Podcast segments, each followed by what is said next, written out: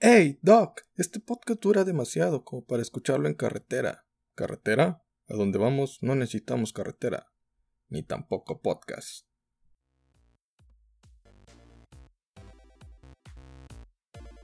Hey, buen día, buena tarde, buena noche. Sea la hora que estés escuchando este podcast, te saluda tu amigo Jesús Adame, aquí en el Club de los Donadi.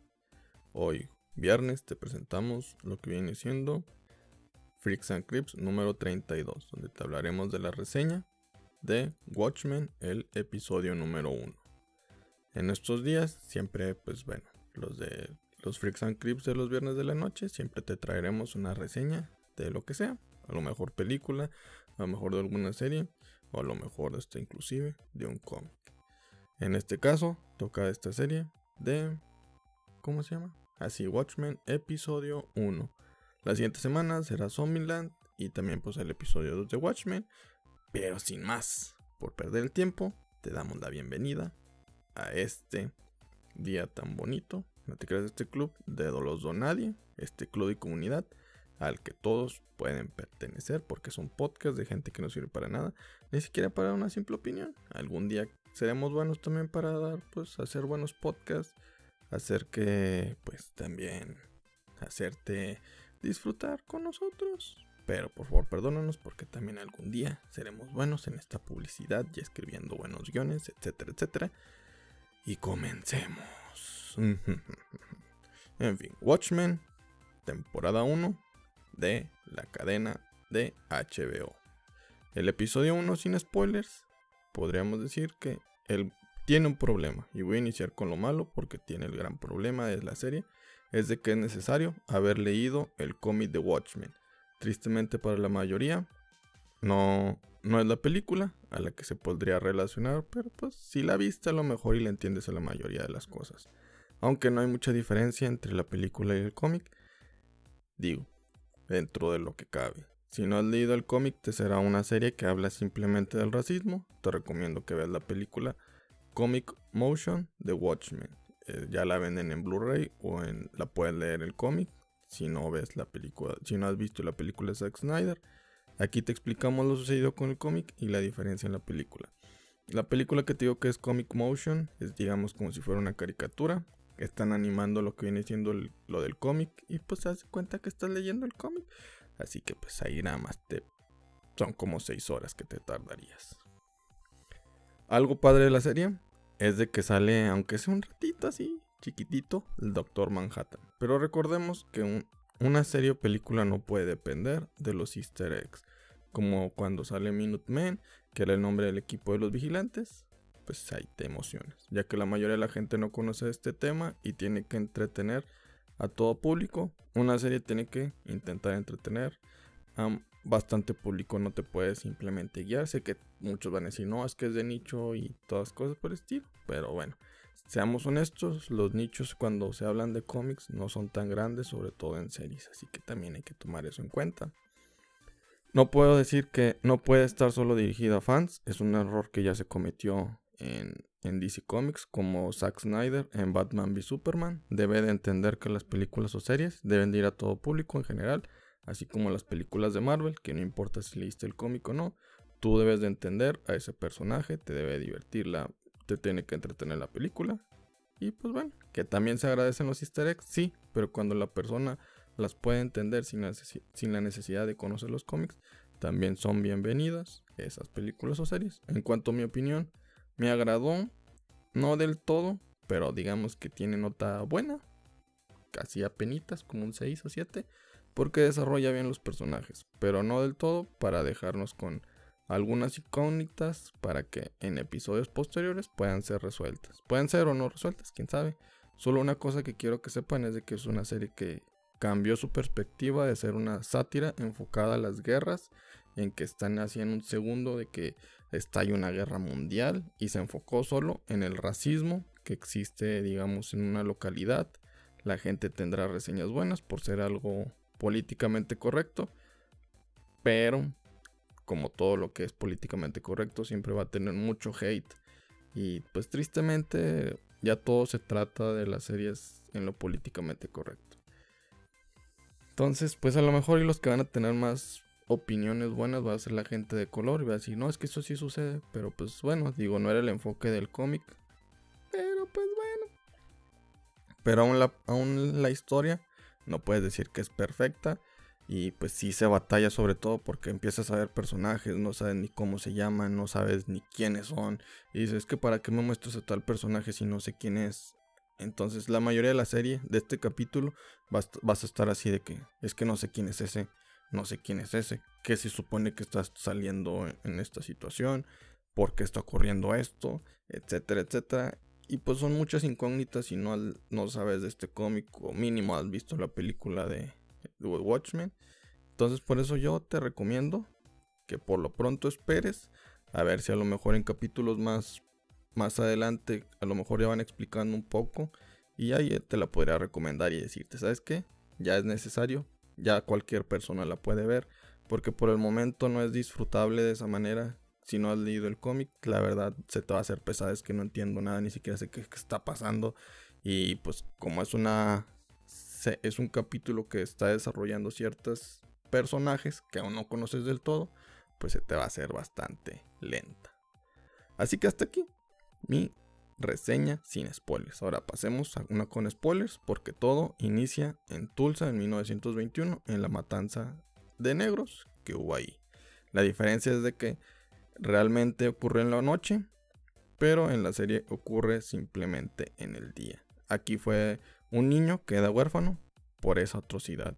En septiembre del 2019, uno de los rebeldes, que son los que usan la máscara de Rorschach, asesina a un policía. Los policías usan máscara para evitar ser reconocidos y asesinados por los rebeldes.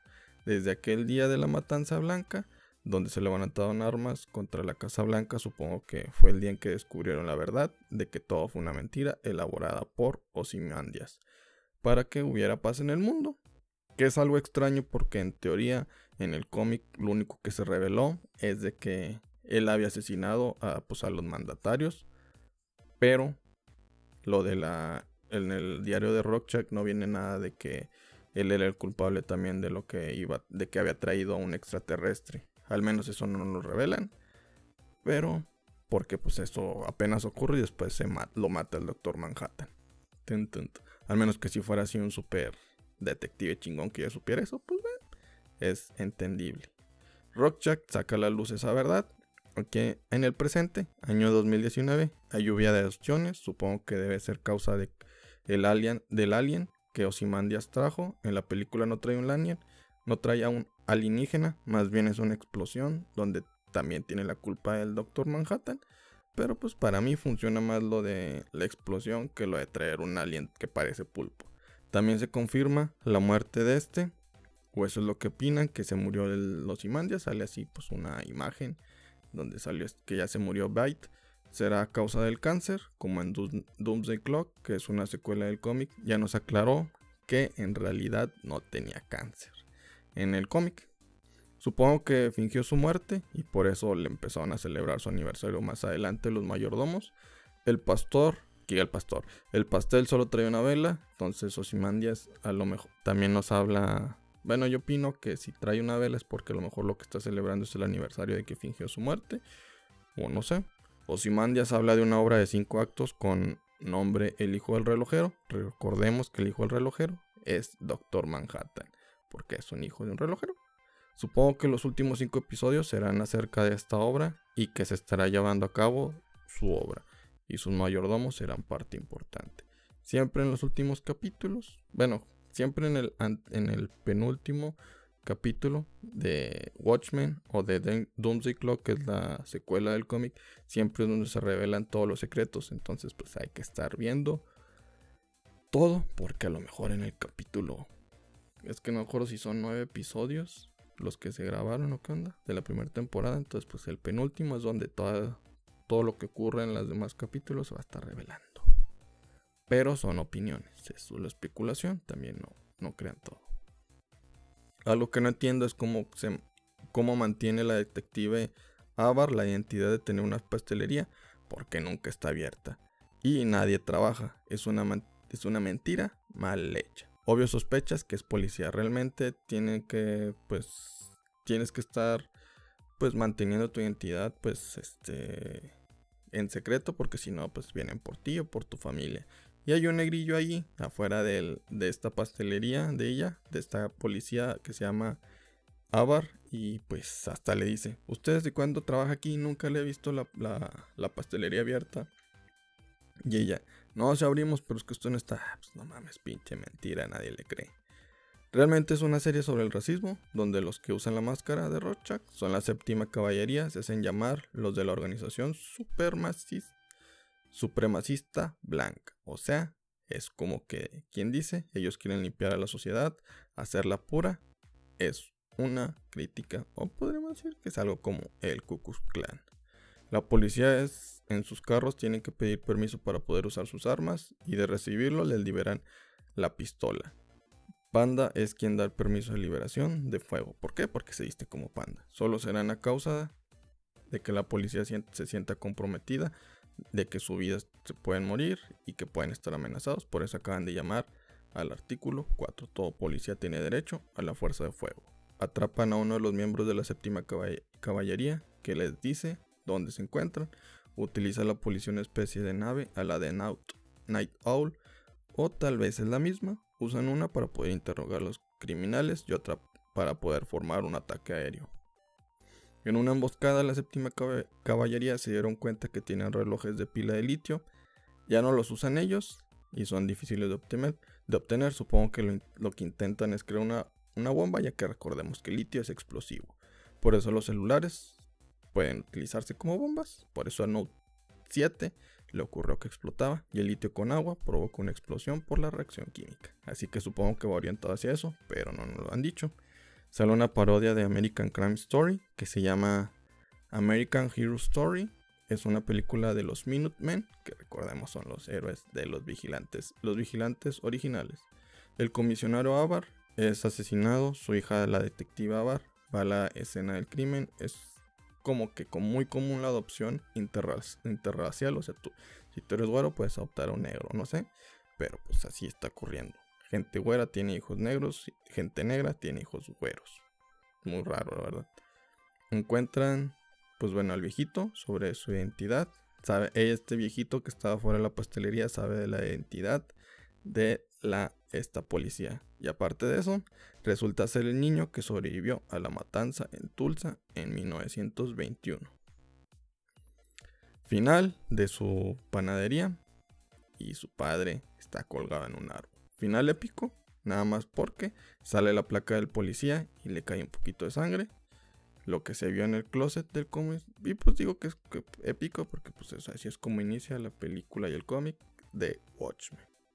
Lo que se vio en el closet del comisionado Avar era la foto que se vio en el closet del comisionado era la foto que, perdón, era, se parecía mucho a su hijo, pero es muy parecida a la imagen del Doctor Manhattan cuando él era niño. Se parece, no es porque tiene apellido, pero pues bueno, tiene apellidos distintos, así que quién sabe. La verdad es una serie que unció, pues que funciona un poquito bien, hubo acción, aunque hay más preguntas que respuestas y por eso me deja con ganas de ver más.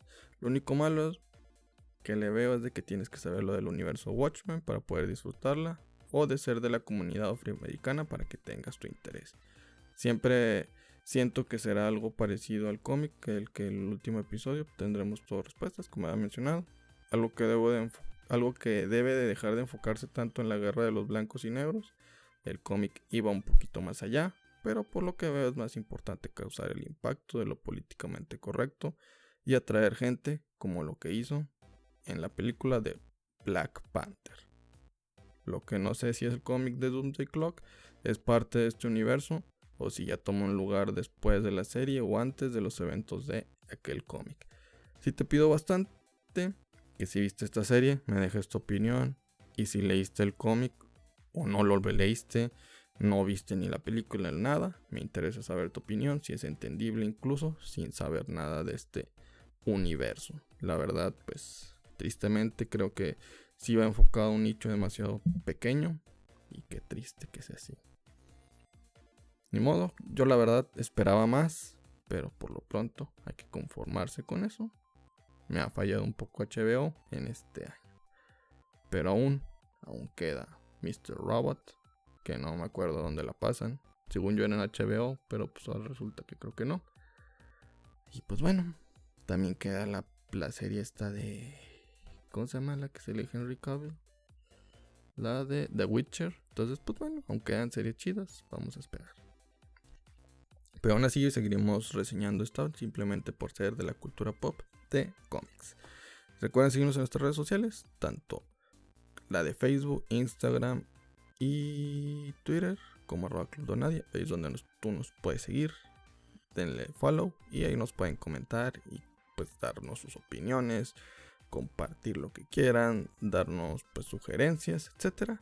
También denle seguir a pues denos ahí seguir en Spotify en el Club de los Donadi. Recuerden que no están solos, si para los demás eres nadie, aquí eres alguien importante. Por favor, por favor, por favor, sean la mejor versión de ustedes cada día. Salsa. Tan tan. ¿Qué esperabas? Es gratis, no exijas tanto.